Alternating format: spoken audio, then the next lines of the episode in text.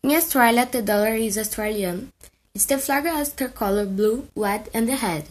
Australia's capital is Canberra. Australia and Sydney as its territory pouch. Over 25% of the Australian population has born and not equatorial.